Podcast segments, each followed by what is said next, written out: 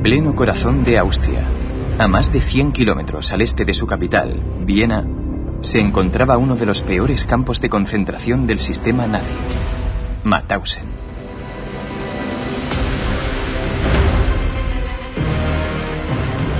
En enero de 1941 fue declarado campo de no retorno.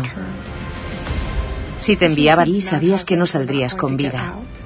Este campo de 15 hectáreas acogió a 200.000 deportados de toda Europa, la mitad de los cuales no sobrevivió. No se les enviaba allí únicamente para trabajar. Había tiempo para trabajar y tiempo para morir. Canteras de piedra para la construcción de edificios del Tercer Reich y fábricas subterráneas para fabricar las armas secretas del ejército alemán. El sistema de Mauthausen se convirtió en una piedra angular de los proyectos de grandeza de Adolf Hitler. Al este de Austria se creó una inmensa red de más de 40 campos satélites de Mauthausen. Al frente, hombres formados para matar. Este es mi padre. Al ponerse el uniforme se convertía en un animal. Todo el mundo le tenía miedo en el campo y pronto pasó a ser conocido como el diablo de Gusen.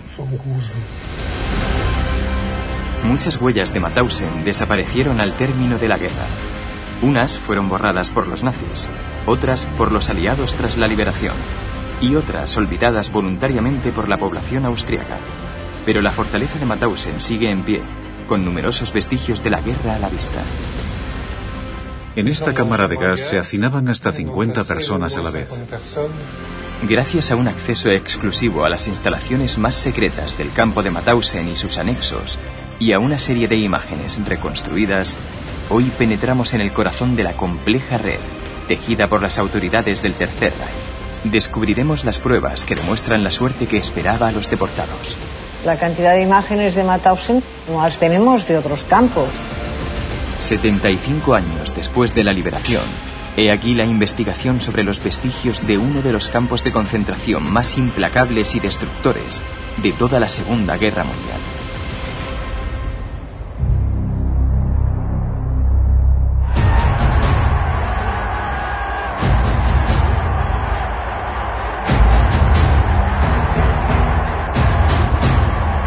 La víspera del inicio de la Segunda Guerra Mundial, Adolf Hitler insiste en la omnipotencia del Tercer Reich y en su deseo de construir el imperio más grande del mundo.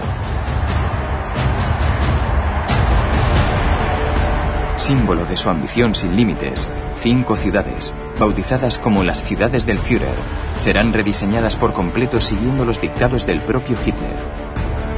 Berlín, Hamburgo, Nuremberg, Múnich y Linz, en Austria. Su país natal, anexionado en 1938.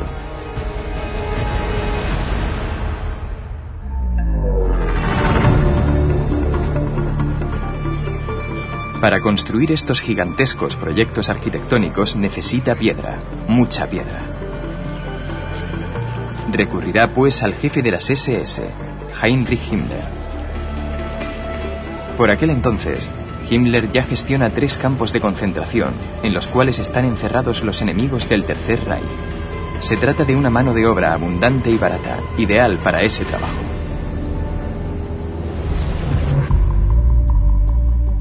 Tras construir campos de concentración en Dachau, Sachsenhausen y Buchenwald, Himmler decide levantar otros más, pero esta vez cerca de canteras. Lo hará en Austria, a 22 kilómetros al este de Linz, en una región rica en granito. Allí una localidad llama su atención, Mauthausen. Mauthausen tiene una larga historia en la extracción de rocas. En toda esta región encontramos pueblos con cantera que llevan siendo explotados desde el siglo XVIII.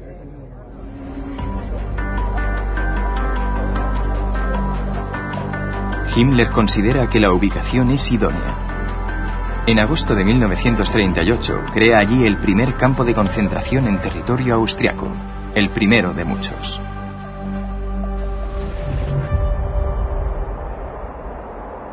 Enclavada en lo alto de una colina, la imponente fortaleza del campo de concentración sigue dominando la región en la actualidad.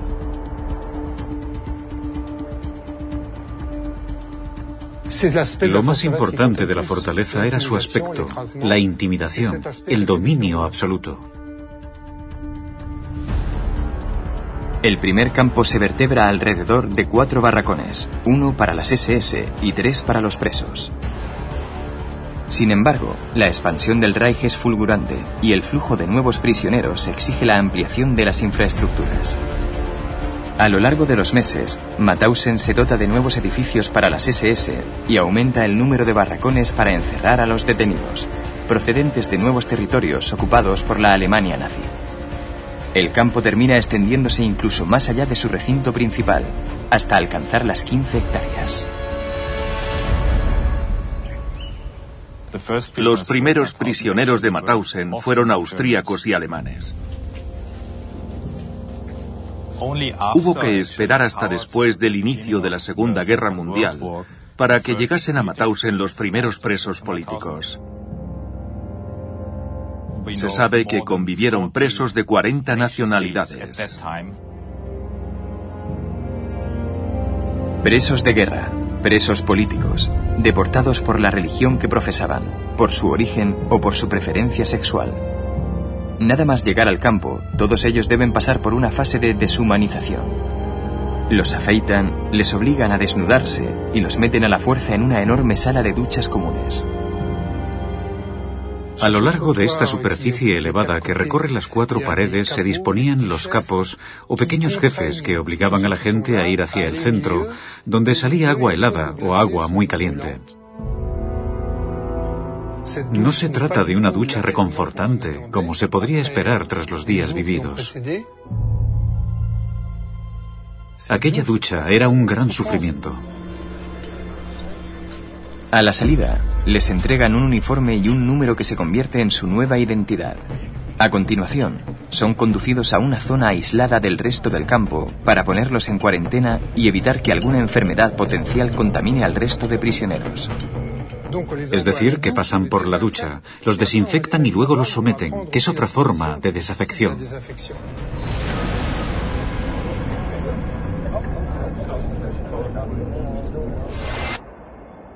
Tras varias semanas en cuarentena, ya pueden entrar en la llamada zona libre del campo. Un espacio delimitado por muros de granito y alambrada de espinos electrificada, y vigilado desde varios miradores por miembros de las SS. Dentro, lúgubres barracones de madera de 400 metros cuadrados. Se supone que esos barracones podían dar cabida en total a unos 300 presos, pero se sabe que en varios puntos del campo había algunos en los que se hacinaban hasta 2.000.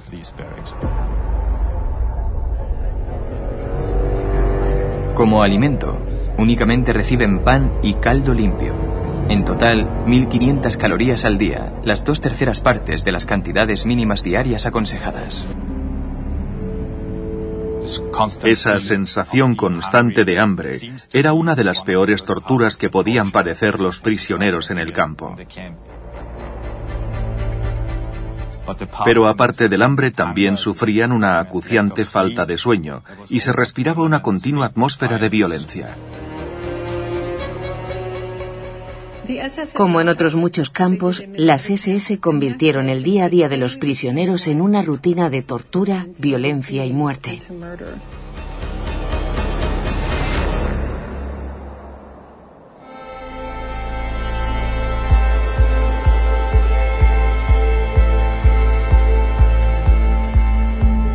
En el centro del campo se encuentra otro lugar clave en la vida de los detenidos, la Plaza de Llamados.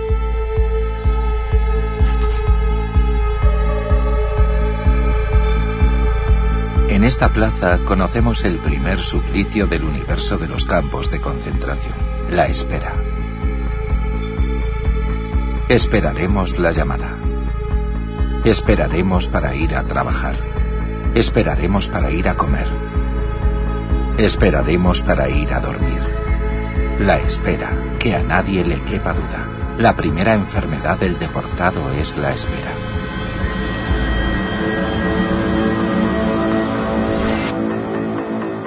La llamada podía alargarse varias horas a pesar del frío, que a veces era glacial en invierno. El más mínimo indicio de desfallecimiento se castigaba al instante.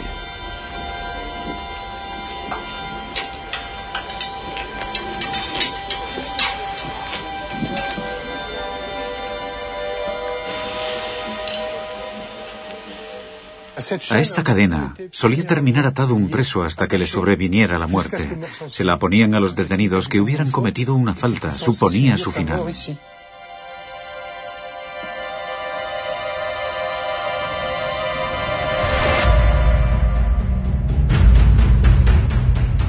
En la parte baja del campo había una cantera de piedra de más de un kilómetro de largo y 110 metros de profundidad.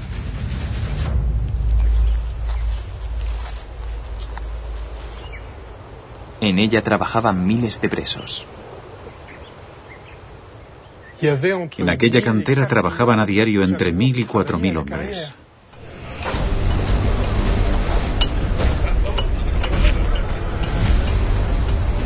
Había canteros y operarios, y estos últimos, los más numerosos, se encargaban de las tareas más peligrosas. Era un trabajo muy arriesgado que se cobró muchas vidas concebido precisamente como una tortura. Morían de agotamiento. Los capos les exigían siempre lo máximo en tareas imposibles hasta que cedieran.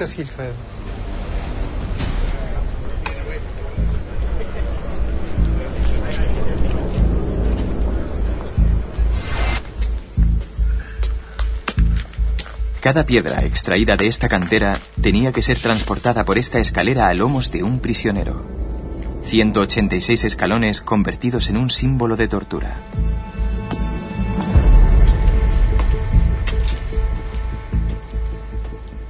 Los hombres tenían que subir a la espalda piedras de granito de 30, 40 y 50 kilos, y así a diario durante años.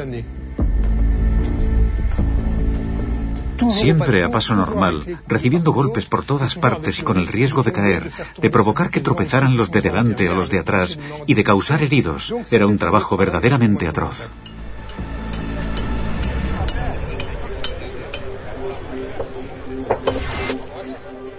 El cuerpo de combate de las Waffen-SS estaba entrenado para matar. Su verdadero trabajo en la cantera no era extraer piedras, sino matar. Su labor era humillar en la cantera a los detenidos.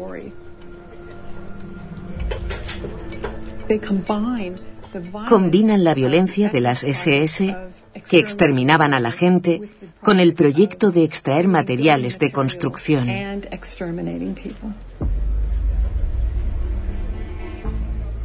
Era un mal modelo de negocio, pero era el modelo de negocio de las SS. Las SS habían cogido la costumbre de escenificar la muerte de un detenido. La pared más alta de la cantera había pasado a ser conocida como el muro de los paracaidistas. Obligaban a los hombres a tirarse desde lo alto. Les decían, si no te tiras desde aquí, te matamos de un tiro.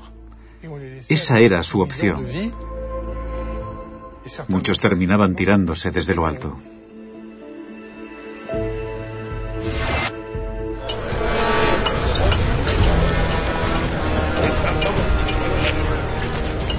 Además de abastecer de material a las distintas obras del Tercer Reich por toda Europa, las piedras extraídas de la cantera también eran utilizadas para construir y agrandar el propio campo. Estas imágenes que plasman la vida en los campos son de las pocas que recogen cómo era el trabajo de los presos de Mauthausen.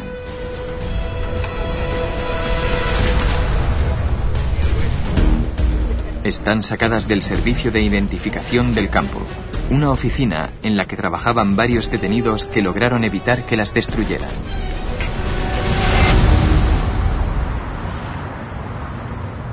En España, en el Museo Arqueológico de Barcelona, se conservan cuidadosamente 500 negativos de Mauthausen en una cámara especial. Entre otras, fotos de la liberación, pero sobre todo 320 fotos tomadas por las SS durante la guerra.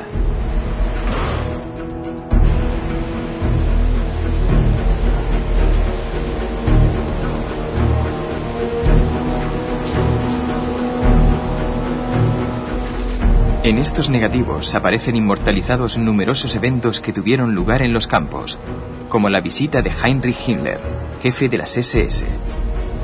pero también retratos de nuevos detenidos para su ficha administrativa e imágenes de los trabajadores en plena faena. No cabe duda de que estas imágenes también servían como propaganda.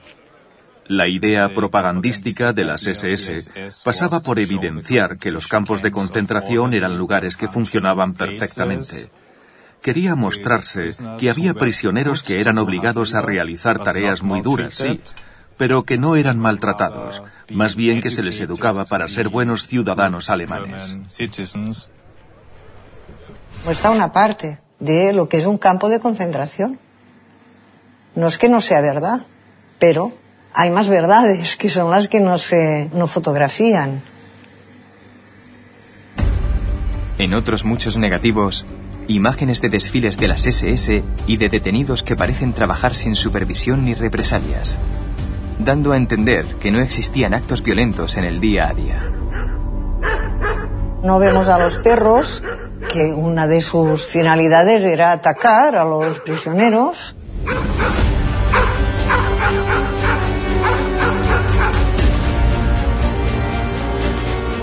Sin embargo, el horror de Mauthausen sí se deja ver en estos negativos. En ellos aparecen los cadáveres abandonados de los presos.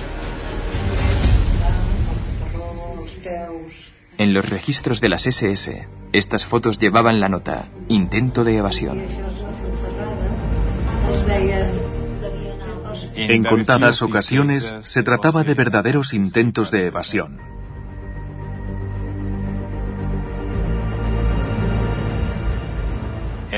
Las SS y los funcionarios del campo obligaban a los presos a acercarse a las vallas, por ejemplo, quitándoles el gorro y tirándolo cerca de la valla. A continuación, los guardias de las torres interpretaban que aquello era un intento de evasión. Lo cierto es que era imposible salir de allí.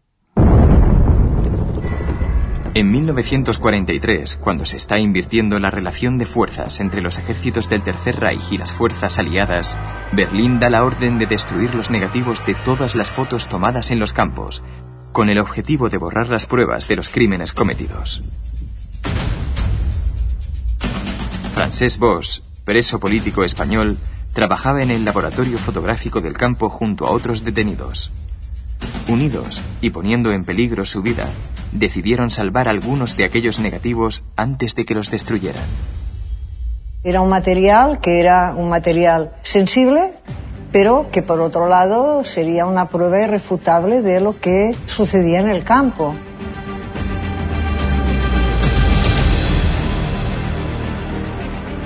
Envuelven cuidadosamente los negativos, consiguen sacarlos discretamente del laboratorio y se los van pasando de mano en mano. En una ocasión que salen a trabajar, logran ocultarlos y ponerlos a salvo, gracias a una integrante de la resistencia austriaca, Anna Pointner.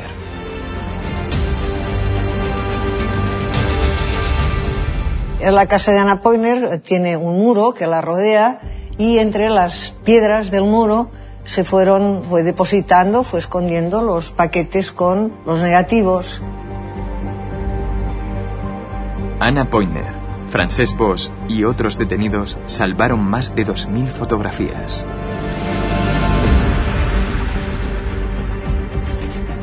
La cantidad de imágenes de Mauthausen no las tenemos de otros campos.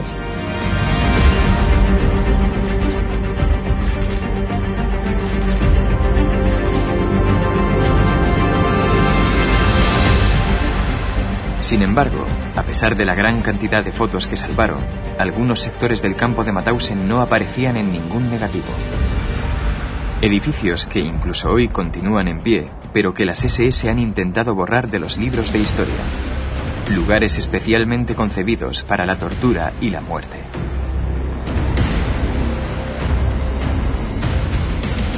En enero de 1941, Mauthausen fue declarado campo de no retorno. Si te enviaban allí, sabías que no saldrías con vida. En el campo, el edificio destinado al exterminio había sido bautizado como el búnker.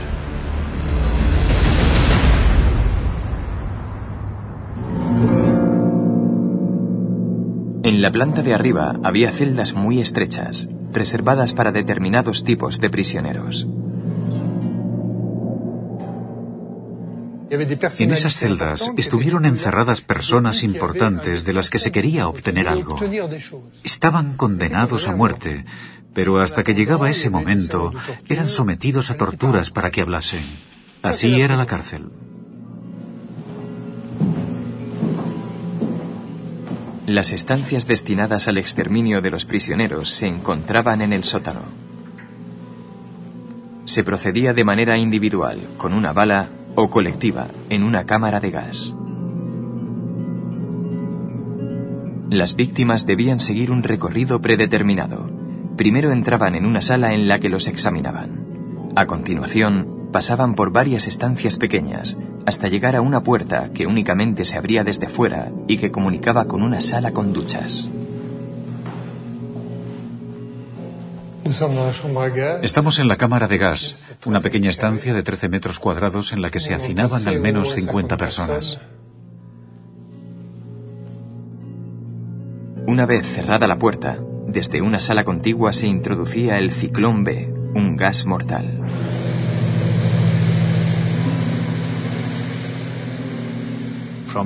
A partir del momento en el que se introducía el gas en la cámara a través de un sistema de ventilación, todas aquellas personas morían en un lapso de 5 a 15 minutos.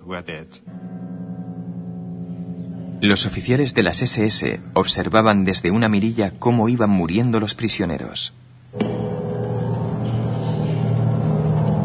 Y una vez que todos estaban en el suelo, evacuaban el gas a través de una trampilla. Esta trampilla se abría a través de un riel que pasaba oculto hasta el otro lado, donde había un tirador que permitía abrirla. Entonces se accionaba un ventilador que sacaba hacia el exterior el aire viciado. Hacía falta una o dos horas para poder abrir de nuevo la estancia por aquí. Tan solo el 10% de los que cruzaron aquel umbral salieron con vida.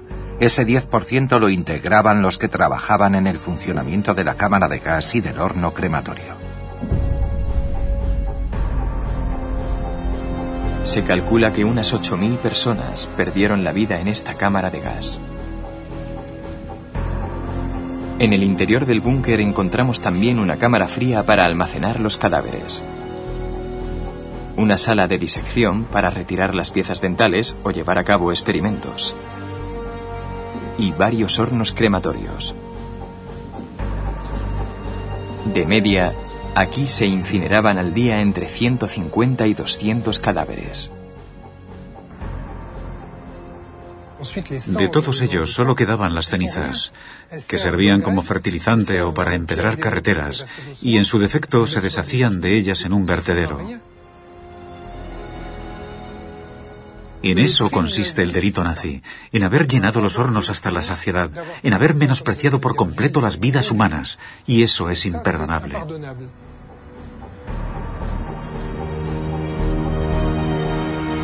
En los alrededores de la fortaleza de Mauthausen se construyó otro campo para acoger a los prisioneros que trabajaban en la extracción de rocas.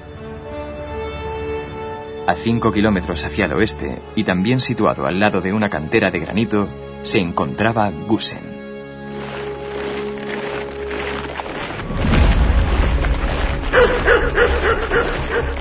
Antes de la construcción de este nuevo campo, los presos de Mauthausen tuvieron que caminar hasta aquella cantera vigilados por las SS. Escoltar a los presos desde Mauthausen y que luego volvieran requería mucho tiempo, y a veces morían antes de hacer el trabajo que de todas formas los mataría. Por eso se decidió construir un campo en Gusen. Así mejoraría la productividad de la cantera. En 1940 se construye un nuevo campo al norte del pueblo de Gusen. El gran flujo de presos que llega allí hace que crezca más rápido que el de Mauthausen. Incluso llegó a convertirse en el campo de concentración más grande de Austria. A finales de 1941, en Gusen había mil presos más que en Mauthausen.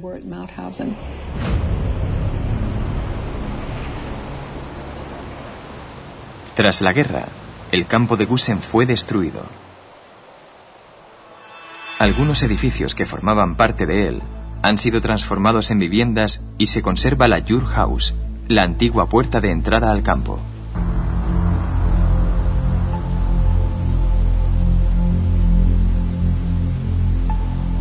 De la plaza de llamados solo quedan estos terrenos abandonados. No queda ni rastro de los numerosos delitos que se cometieron aquí. Había dos horcas para colgar a los presos, pero lo único que queda es el suelo de la cocina. En la actualidad ya no se explota esta cantera de granito. Sin embargo, la zona industrial sigue acogiendo un último vestigio que data de la Segunda Guerra Mundial, una inmensa trituradora de piedras.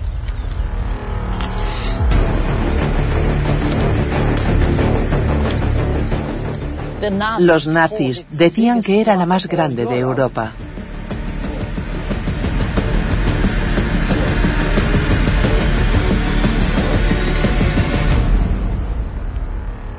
En la parte de atrás había una cinta transportadora que conducía las cubas de piedras hacia el interior de la trituradora, donde las piedras quedaban reducidas a diminutos pedazos. A veces también troceaban en pequeños fragmentos a las personas.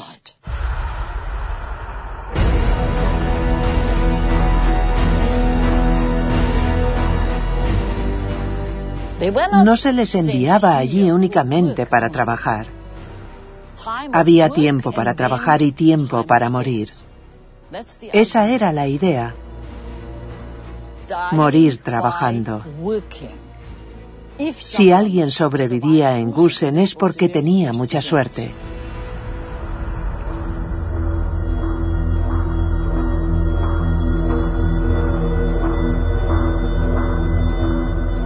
Ingenuos de nosotros, creíamos que en Mauthausen habíamos conocido a fondo la maldad humana, pero tuvimos que desterrar esa idea.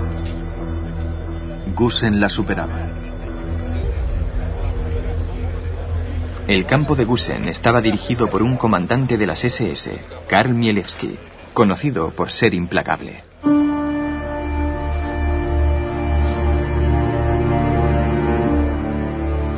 Walter Mielewski tiene 11 años cuando su familia se instala en Gusen. En aquella época, su padre acaba de ser nombrado director del campo.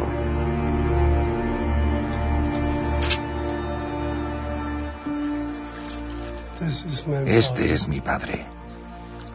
Era otra persona en casa.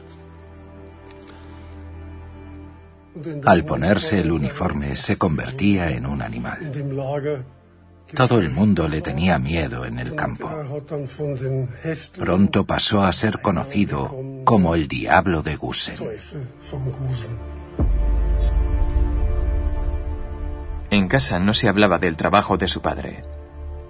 Pero a veces Walter entraba en la parte del campo reservada a las SS para ir a la consulta del médico o al peluquero.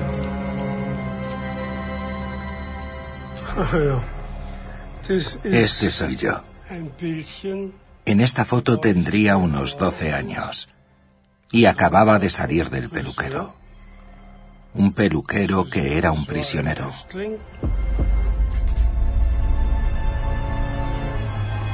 A veces regresaba a casa bordeando el alambre de púas que delimitaba el campo de los prisioneros. Entonces pude ver cosas. Recuerdo que aún con temperaturas bajo cero, Veía cómo rociaban con agua fría a presos medio desnudos. Muchos morían in situ o lo hacían uno o dos años más tarde por una neumonía.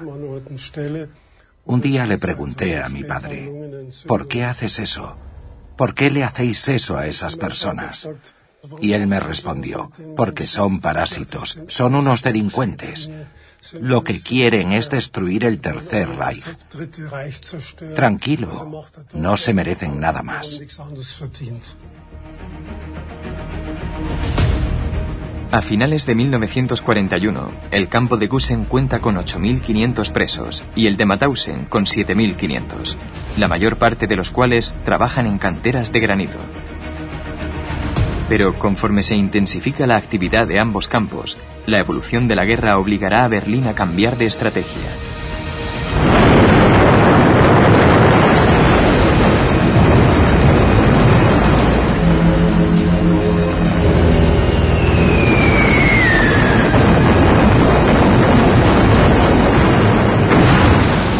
En 1942, los combates arrasan los ejércitos del Tercer Reich y de las fuerzas rusas.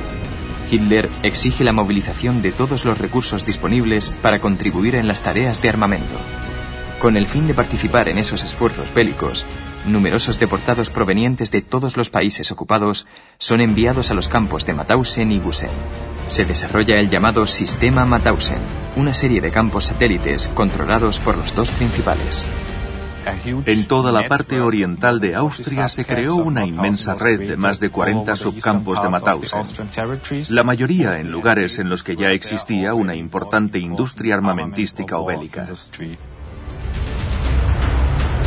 Entre 1942 y 1943, la aviación aliada lanza bombardeos masivos en todo el territorio ocupado por el régimen nazi.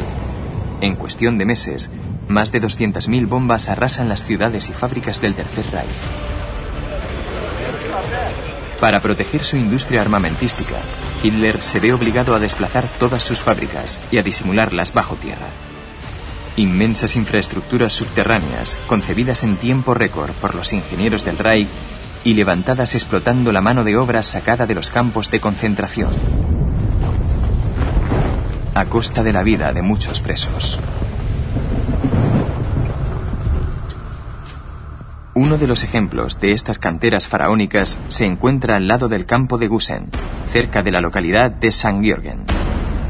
Fue ahí donde Gusen II ve la luz en 1943.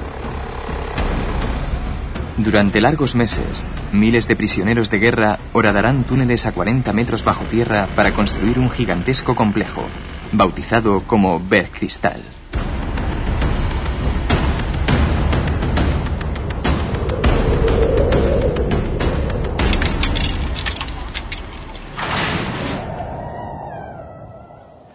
Los túneles de Bergkristall empleaban la tecnología más avanzada. Los excavaban los prisioneros y luego se reforzaban las paredes con hormigón. Entonces era un proyecto innovador. Cerca de 9.000 presos fallecieron en la construcción de estos túneles. Entre marzo de 1944 y mayo de 1945, los presos de Gusen II horadaron 8 kilómetros y medio de túneles.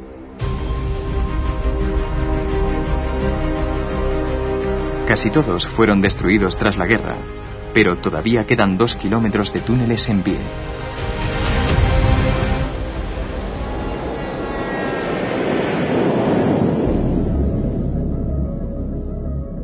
Esta descomunal instalación subterránea fue construida para cubrir las necesidades del ejército del aire alemán. Aquí es donde la empresa Messerschmitt montaba sus aviones ME-262, el primer avión de caza dotado de un motor a reacción operativo. De haber existido antes, el ME-262 podría haber cambiado el curso de la guerra, o al menos retrasar la victoria de los aliados.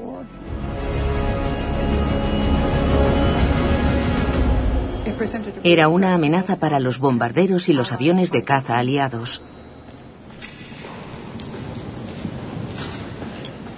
Todas las piezas industriales han desaparecido. Tras la guerra se las llevaron los estadounidenses y los soviéticos. En total, aquí se fabricaron más de 950 fuselajes del ME-262.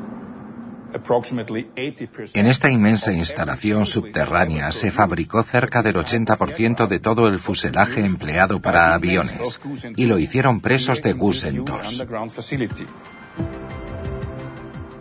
Era un lugar muy estratégico. Es una de las instalaciones subterráneas secretas más grandes, si no la más grande del Tercer Reich para la fabricación de armas.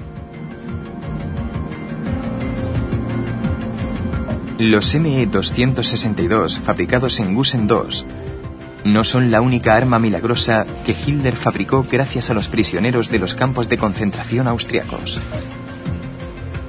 En el corazón del sistema Mauthausen, una nueva arma atrajo todas las miradas. El misil V2.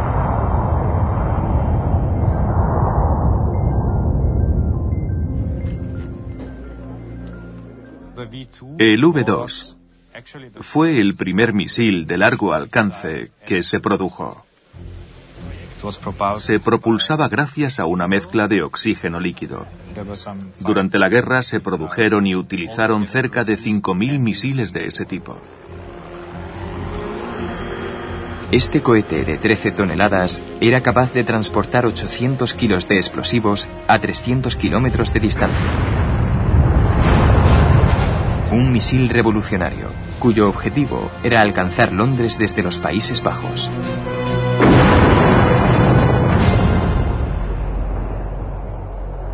Con el objetivo de participar en la fabricación del misil V2, se crean varios campos satélites de Mauthausen. Vina Neustadt, Ivensi y el pequeño campo de Ziv.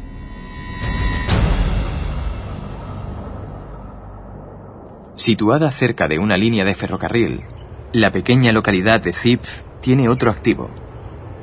Una fábrica de cerveza situada al pie de una colina dotada de una red de cuevas en las que se fabricaba y conservaba la cerveza.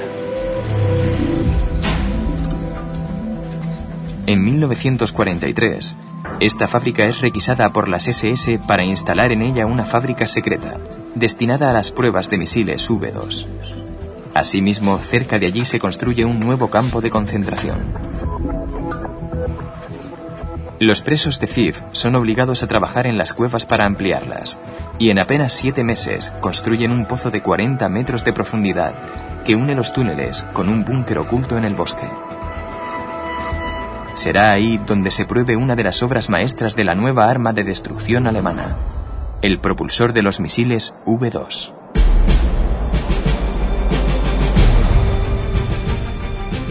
Los propulsores llegaban en tren directamente al interior de los túneles y a continuación eran descargados en medio de un gran secretismo. Después se empleaba un ascensor para subirlos hasta el búnker. Cuando el propulsor llegaba arriba en el ascensor se recogía mediante unas vías y luego se dejaba suspendido a tres metros de altura.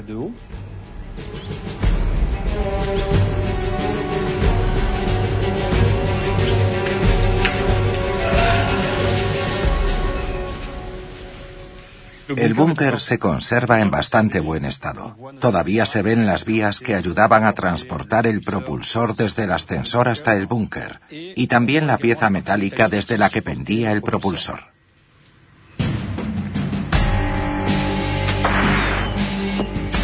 A continuación, se inclinaba el propulsor para que las llamaradas ocasionadas durante las pruebas se evacuasen por este gran orificio.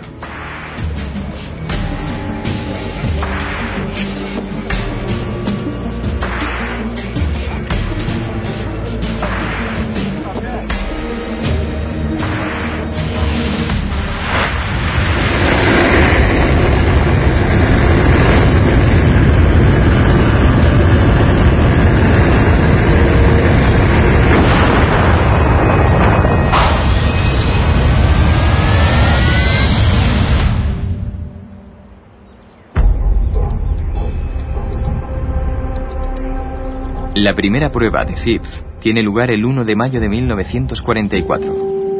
Los científicos nazis supervisan el experimento desde la claraboya del búnker de observación. Resulta todo un éxito. Una celebración para las SS. Gracias a las instalaciones construidas por los prisioneros, cerca de 500 propulsores V2 habrían sido probados en CIF antes de ser enviados al frente. No deja de resultar irónico que aquellos presos tuvieran que trabajar en unas armas que se emplearían contra ellos mismos y sus países.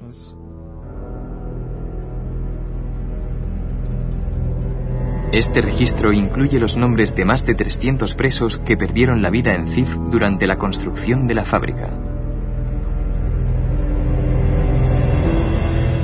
Otros muchos, agotados por las condiciones y considerados no aptos para el trabajo, fueron reenviados al campo principal de Mauthausen, donde morirían.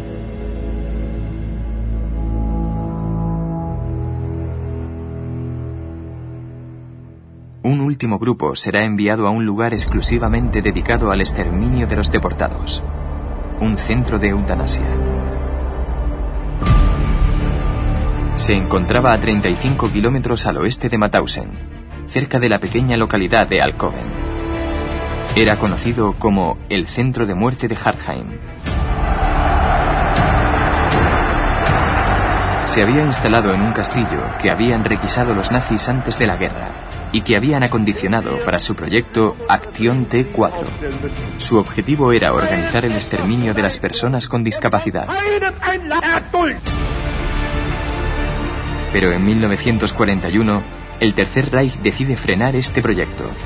El castillo Harheim será utilizado para otro proyecto, incluso más mortífero. El Acción 14F-13.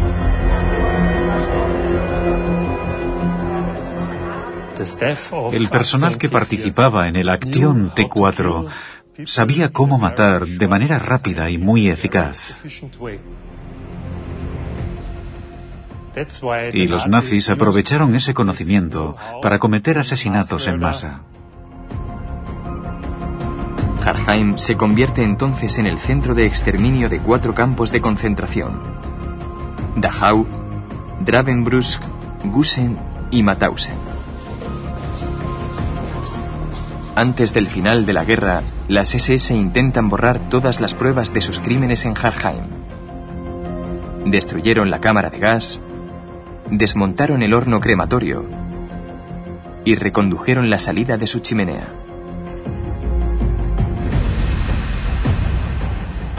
Sin embargo, el depósito de archivos está repleto de vestigios.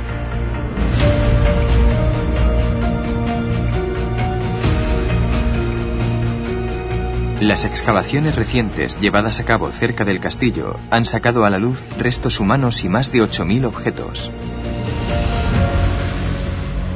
restos de antiguas infraestructuras, vajilla y objetos personales.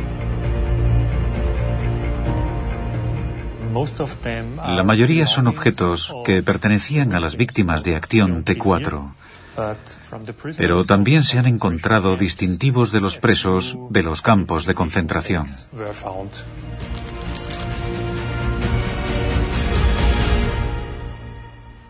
La mayoría de esos distintivos pertenecieron a prisioneros del campo de Gusen, pero algunos eran de Mauthausen.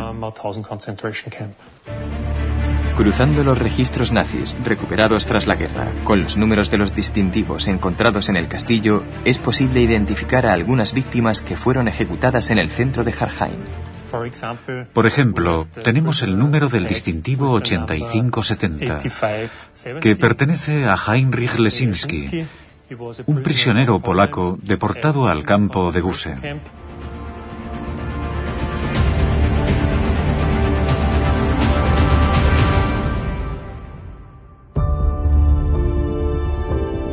Ningún superviviente de Harheim pudo testificar después de la guerra. Cerca de 30.000 personas fueron enviadas allí y todas ellas fueron asesinadas.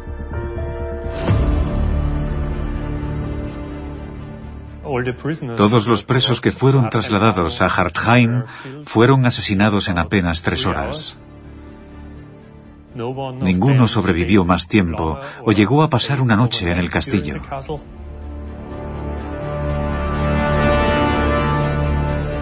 A finales del año 1944, la Alemania nazi se desmorona y el personal cierra el centro de eutanasia de Harheim. Pero el campo de Mauthausen sigue activo y en los últimos meses del conflicto se vivirán allí escenas dantescas. Algunos presos, especialmente perseguidos por los nazis, saben que no tienen ninguna oportunidad de esquivar la muerte. Entre ellos, los prisioneros de origen eslavo y especialmente los soviéticos.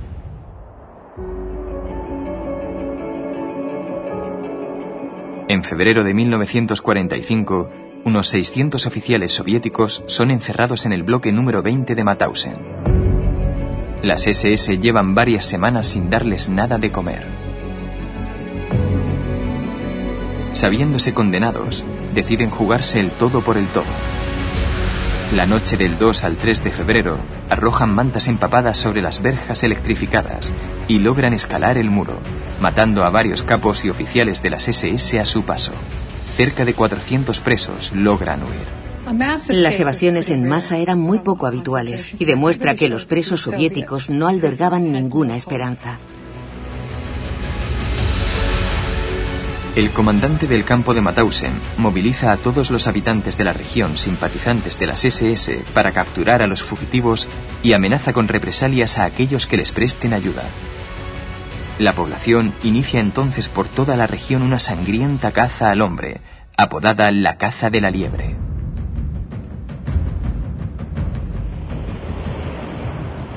Al día siguiente de la evasión, en la ciudad de Sperberg, a unos 10 kilómetros del campo, Anna Heckel, de 14 años, se dispone a ir a la iglesia con su madre cuando dos desconocidos llaman a su puerta.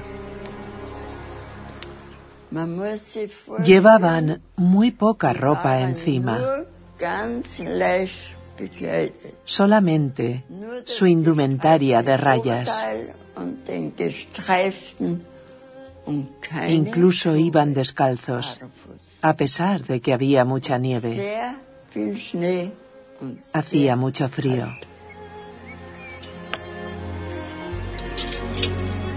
Aquellos dos desconocidos solo pedían un poco de comida. Pero por su aspecto, María, la madre de Ana, entiende al instante que aquellos dos hombres, que se presentan como Nikolai y Mijail, son dos de los fugitivos huidos del campo de Mauthausen. A pesar de los riesgos, acepta dejarlos entrar en su casa.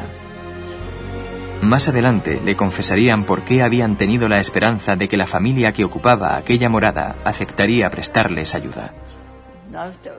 Tras huir de Mauthausen, atravesaron bosques y campos y llegaron a nuestra casa. La rodearon varias veces y vieron una cruz al lado del granero. Entonces se dijeron, intentemos llamar a su puerta, son personas de bien.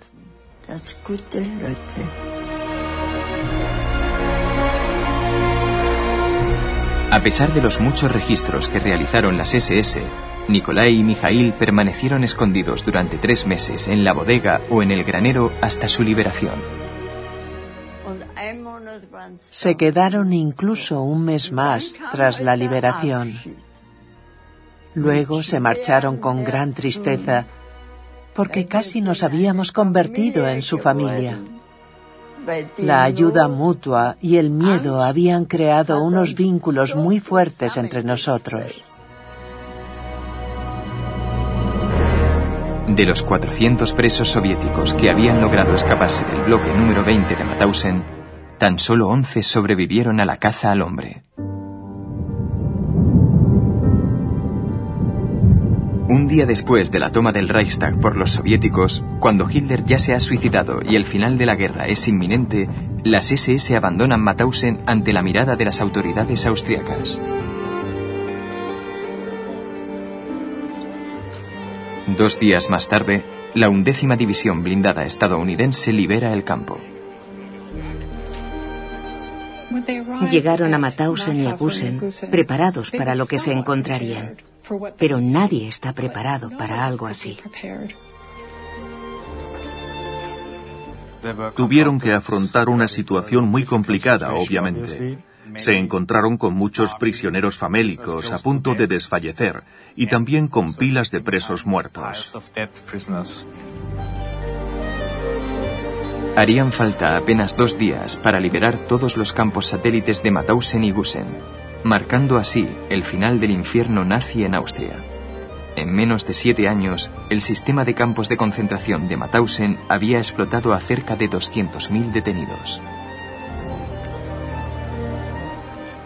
De los 200.000 presos murieron 120.000. Mauthausen tenía fama de ser uno de los peores campos del sistema.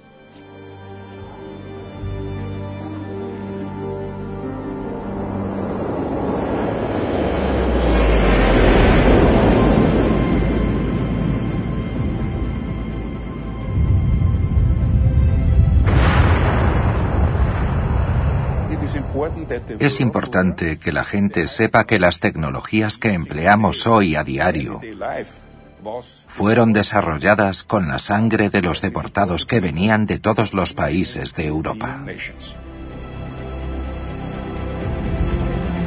La fortaleza de Mauthausen sigue siendo uno de los contados testigos de esta oscura historia que ha dejado huella en Austria. Los demás campos fueron destruidos en el momento de su liberación y parecen haber caído en el olvido. La gente va a visitar Mauthausen, pero la mayoría desconoce que hubo un segundo campo en Gusen, porque Gusen cayó en el olvido por completo, e incluso los austríacos ignoraron sus vestigios. Asociaciones e historiadores luchan hoy por conservar las huellas de Mauthausen, uno de los peores sistemas de concentración nazis, y también por honrar la memoria de aquellos que perdieron la vida allí.